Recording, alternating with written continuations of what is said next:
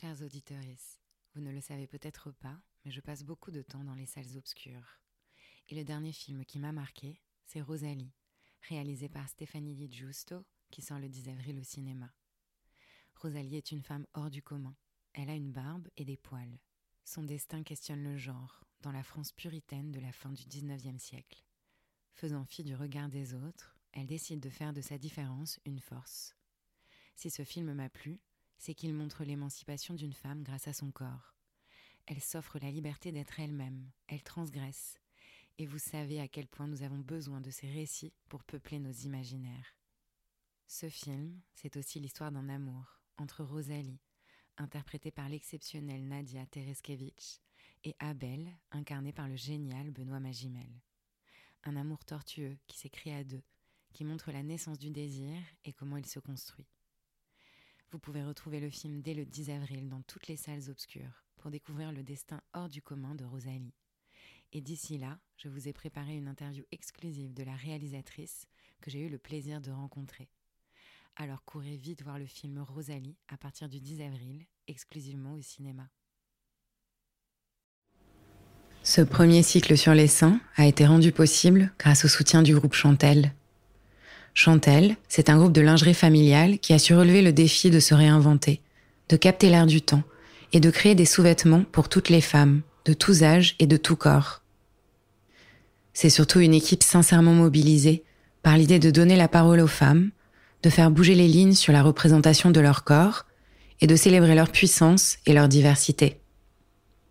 Alors quand ils nous ont proposé d'être notre partenaire sur ce cycle, on a tout de suite dit oui parce qu'on croit que c'est en rassemblant les forces en présence qu'on va plus loin.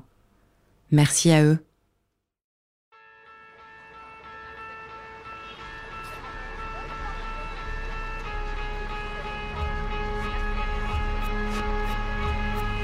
Jamais tout à fait le même, nos corps de femmes changent au cours des cycles, au cours de la vie.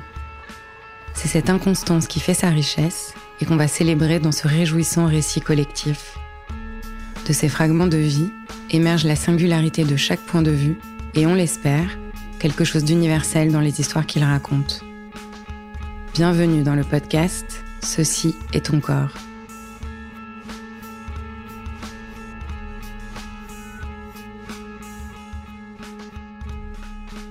C'est vraiment l'expression je t'aime moi non plus. Je crois que ça résume euh, toute la relation que j'ai eue toute ma vie avec mes seins.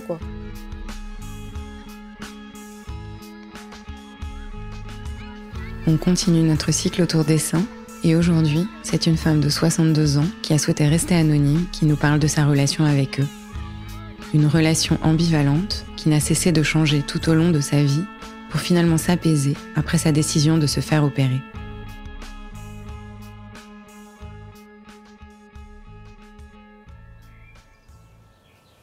Quand mes seins sont arrivés, je devais avoir euh, je devais avoir 11 ans à peu près. Pour moi, j'associe ça euh, à la sixième. Et au début, euh, voilà, sixième, cinquième, euh, mes seins commençaient à pointer. J'étais, j'étais un peu curieuse et j'étais un peu fière parce que j'avais une petite camarade qui n'en avait pas du tout. Et voilà, c'est pas un mauvais souvenir. Au tout début, en tout cas, c'est pas un mauvais souvenir.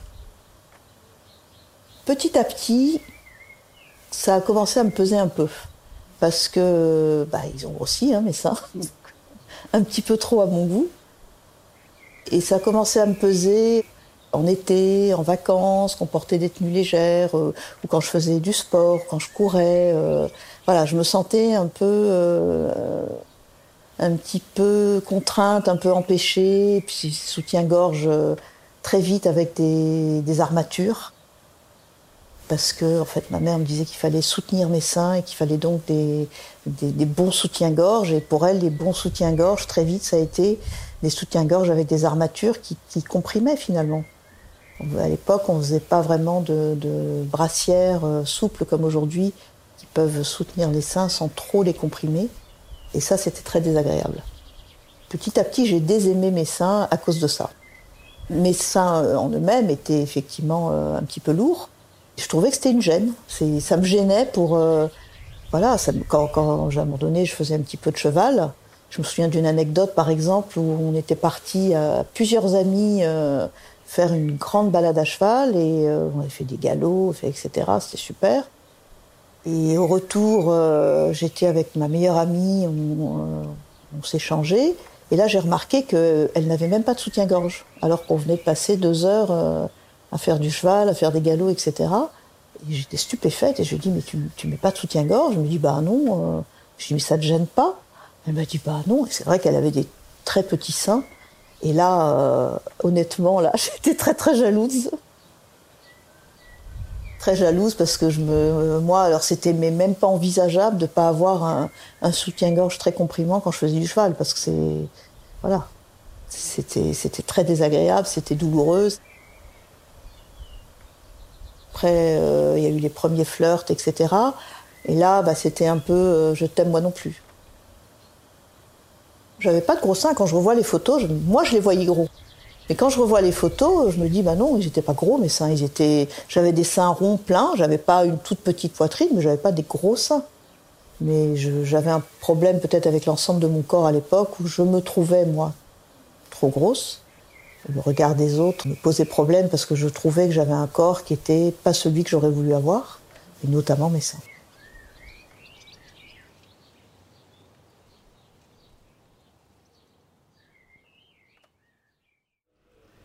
Ce que décrit cette femme dans son témoignage est assez commun pour une adolescente. Selon l'étude Bien dans sa tête, bien dans son corps, menée par Ipsos Santé pour la fondation Pfizer en 2015, une adolescente sur trois est complexée et se déclare obsédée par son poids. Certaines d'entre elles souffrent sûrement de dysmorphophobie, un trouble classé dans le spectre obsessionnel compulsif qui désigne la peur d'une anomalie physique. Elles se focalisent alors jusqu'à l'obsession sur tout ou partie de leur corps qu'elles perçoivent comme difforme. Ce décalage entre perception et réalité vis-à-vis de son corps est un trouble très invalidant dont on parle encore peu, même si cela toucherait environ 2% de la population selon plusieurs études anglo-saxonnes, soit plus que l'anorexie dont elle est pour les psychiatres un symptôme. Ce trouble peut être dévastateur sur le plan psychologique et peut engendrer une estime de soi négative, une vulnérabilité psychologique particulière, une crainte du rejet, mais aussi une forte timidité et des difficultés à suivre des études et à trouver du travail. Est-ce que l'omniprésence de normes inatteignables et de stéréotypes, véhiculés notamment à travers la presse féminine et les médias, participe à l'apparition de ce trouble Très certainement. Ainsi, depuis le 1er octobre 2017, la mention photographie retouchée est obligatoire sur tous les clichés à usage commercial, lorsque l'apparence corporelle des mannequins a été modifiée par un logiciel de traitement d'image pour affiner ou épaissir leur silhouette. Dans les faits, elle est encore trop peu visible. En septembre 2018, trois chirurgiens plastiques américains tiraient la sonnette d'alarme dans la revue médicale JAMA Facial Plastic Surgery. Ils y expliquaient que la pratique intensive des autoportraits filtrés et leur partage sur les réseaux sociaux pouvaient déclencher des troubles psychologiques qu'ils ont alors nommé dysmorphophobie Snapchat, résultant d'un flou grandissant entre fantasme et réalité. Face à ce phénomène, Instagram a décidé fin octobre 2019 de supprimer les filtres à l'effet chirurgie esthétique.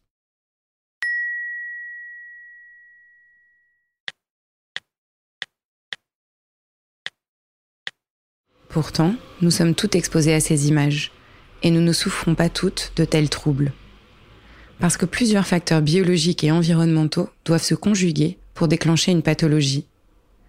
L'un des facteurs biologiques les plus récemment étudiés, et peut-être celui dont la contribution est la plus importante, est le trouble de l'interoception. Interoception, cela signifie littéralement saisir, ception, et l'intérieur, interro. C'est donc la capacité à ressentir et à se représenter les signaux provenant du corps. Elle nous renseigne sur les émotions, sur la douleur, la soif, la faim, la température corporelle, mais aussi la position du corps dans l'espace. Elle correspond à la capacité de communiquer avec son organisme. Lorsque cette communication est troublée, cela peut entraîner des désordres somatiques et ou mentaux. Un déficit joue un rôle important dans le développement de l'anorexie, de la boulimie et des troubles dysmorphophobiques. Je ne sais pas dans quelle mesure on peut dépasser le trouble de dysmorphophobie, mais on peut commencer par s'exposer à d'autres images. Je vous recommande par exemple The Womanhood Project, un projet réalisé par la photographe Cassandra Cacheiro et la directrice artistique Sarah Ini. Ces séries de photos et de textes portraits explorent les multiples déclinaisons de ce que signifie être femme, tout en déconstruisant les standards de beauté de notre culture visuelle.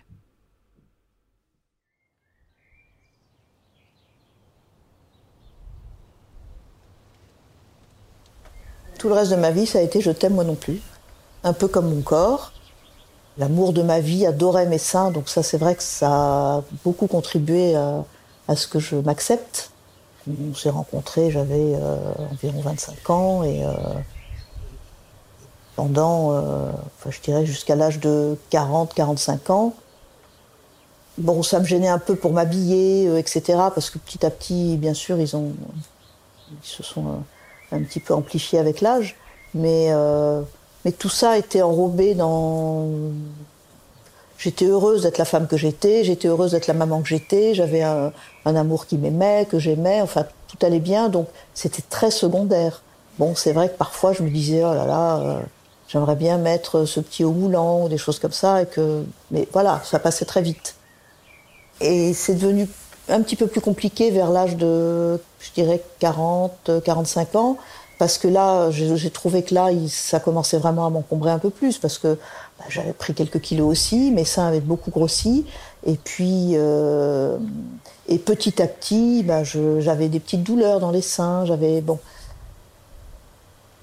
des douleurs, en fait, j'avais fait des examens, j'avais des kystes qui n'étaient pas euh, dangereux du tout, mais je, sentais parfois ces kystes. Il y a des moments euh, du cycle où effectivement ben, peut-être mes seins durcissaient un petit peu donc euh, ou grossissaient un petit peu. Enfin moi je sentais que j'avais des, petites douleurs dans les seins.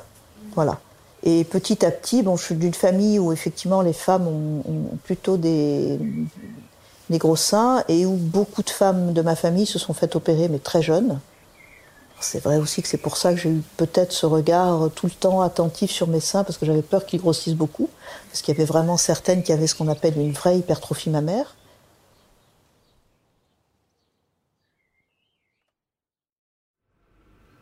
L'hypertrophie mammaire désigne un excès du volume des seins par rapport à la morphologie d'une femme. Elle est due à un développement excessif de la glande des seins, avec ou sans excédent de graisse, et est en général associée à un affaissement de la poitrine qu'on appelle ptose mammaire.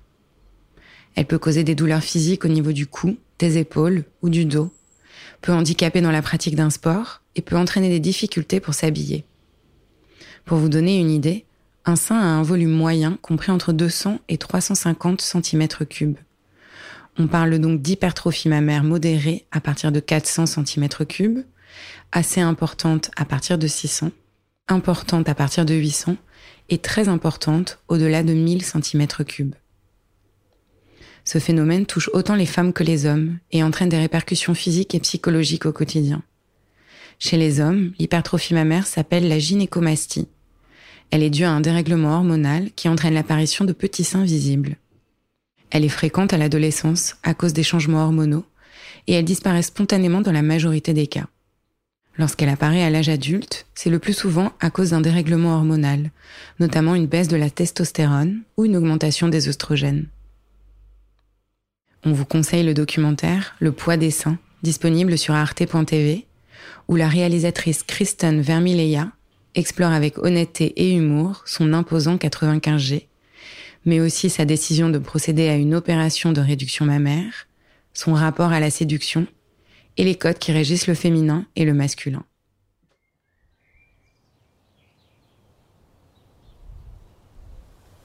L'idée d'une opération, petit à petit, a, fait son chemin. J'ai attendu, hein, j'ai attendu euh, plusieurs années avant de me faire opérer. Et puis un jour, je me suis lancée, à 60 ans.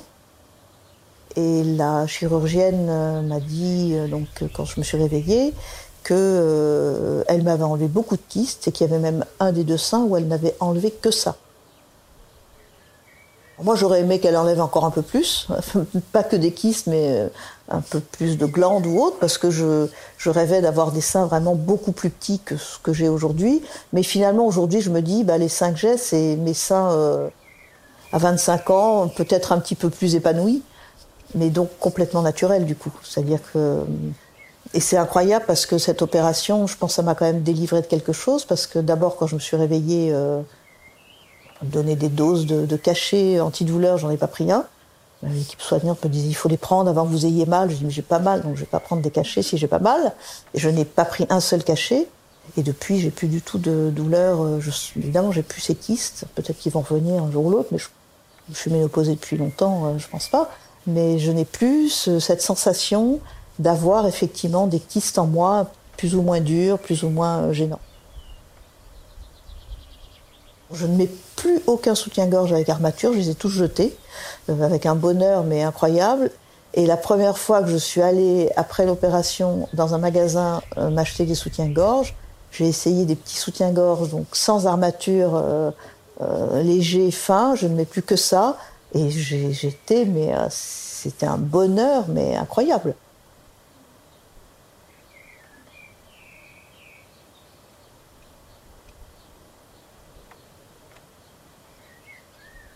Pendant la grossesse, euh, bah forcément, ils étaient beaucoup plus gonflés. Mais bon, moi, j'étais tellement heureuse d'être enceinte que de toute manière, euh, Bon, j'avais, j'avais hâte de voir avoir un gros vent, d'avoir des gros seins. Enfin bon, à chaque fois c'était, euh, c'était ça, c'était une explosion de joie. Donc l'explosion de joie, ça se traduit aussi par une explosion du corps aussi quelque part. Enfin, en tout cas, moi je le ressentais comme ça. J'ai passionnément aimé chacun, chacun de mes enfants, mais pour moi, c'était, je veux dire, je me suis presque même pas posé la question. C'est-à-dire quand les sages-femmes euh, ont posé la question à chaque fois, qui vous allaitez Ah non, non. J'ai dit, vous, donc, vous prend tout de suite un cachet pour effectivement bloquer la, la montée de lait. J'avais tout de suite dit, c'était très clair pour moi. Je, je me posais même pas la question. Pour moi, il était pas, enfin, je n'arrivais pas à me dire que je, mes seins allaient avoir une fonction uniquement nutritive pendant quelques mois. Je me suis levée toutes les nuits pour donner le biberon à mes filles. Enfin bon, je, dis, je pense que j'ai créé un lien euh, très fort avec chacun euh, chacun de mes enfants, etc. Mais euh, donner le sein, c'est quelque chose que...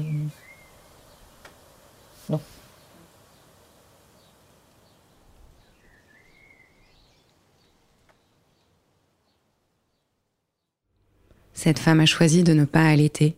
Ses seins étaient le lieu de sa féminité, mais pas de sa maternité.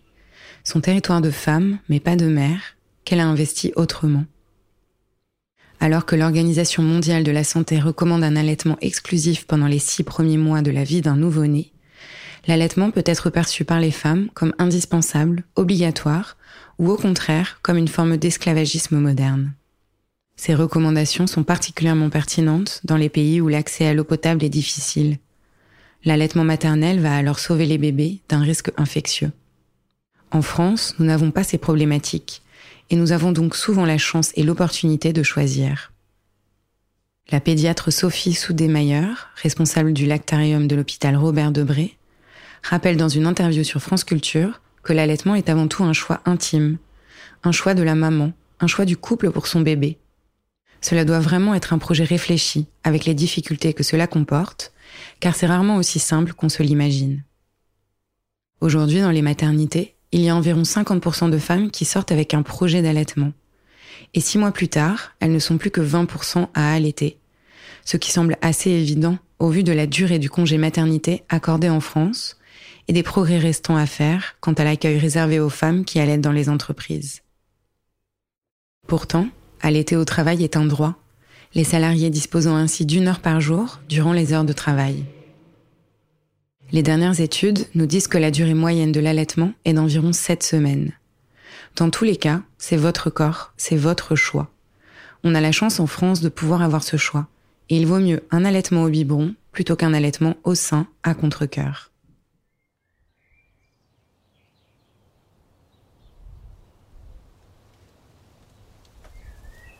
C'est vraiment l'expression je t'aime moi non plus. Je crois que ça résume euh, toute la relation que j'ai eue toute ma vie avec mes seins, quoi. Il y a des moments où j'ai, mais même encore aujourd'hui, il y a des moments où euh, bah, je, oui, je me dis bah ils sont sympas, ils sont bien, euh, bon pour mon âge ils sont bien. En plus c'est vrai que je pense que c'est dû aussi au fait que cette opération m'a fait beaucoup de bien, mais enfin je sais pas si c'est lié ou pas, mais je vois quasiment plus de cicatrices. Quoi. C'est comme si je n'avais pas été opérée. Vraiment, faut, faut vraiment aller mettre le nez dessus pour voir qu'il y, a, une cicatrice. Je cicatrisais très vite et très bien. Euh, donc, euh, j'ai l'impression d'avoir retrouvé mes seins effectivement euh, quand j'avais une vingtaine d'années. Quoi. Et là, bah, ils sont, oui, ils sont en harmonie avec mon corps. Ils sont pas trop gros. Ils, bon, ils sont un petit peu, je trouve, un tout petit peu trop ronds pour, pour mon goût. Moi, j'aime bien, mais bon, c'est mon corps qui est comme ça. Moi, j'aime bien effectivement les, silhouettes beaucoup plus fines filiforme et donc des dessins plus petits. Euh, je ne suis pas du tout fine, filiforme, euh, et mes seins, donc du coup, ne sont pas tout petits. Mais c'est comme ça. Et, mais là, ça va. c'est en harmonie avec moi, là, maintenant. Ça y est, c'est réglé. Ce truc-là est réglé, c'est bien.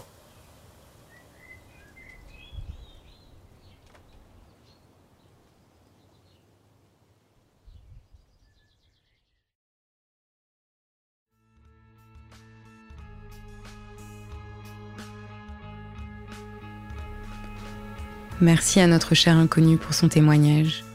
Si ça vous a touché, ému et donné de la force, comme c'était le cas pour nous, n'hésitez pas à partager ce podcast. Faites-le résonner. On espère que ça vous donnera envie de vous interroger à votre tour et que vous irez même jusqu'à nous envoyer votre histoire et celle des femmes qui vous entourent. Pour cela, vous pouvez m'écrire à aurélie at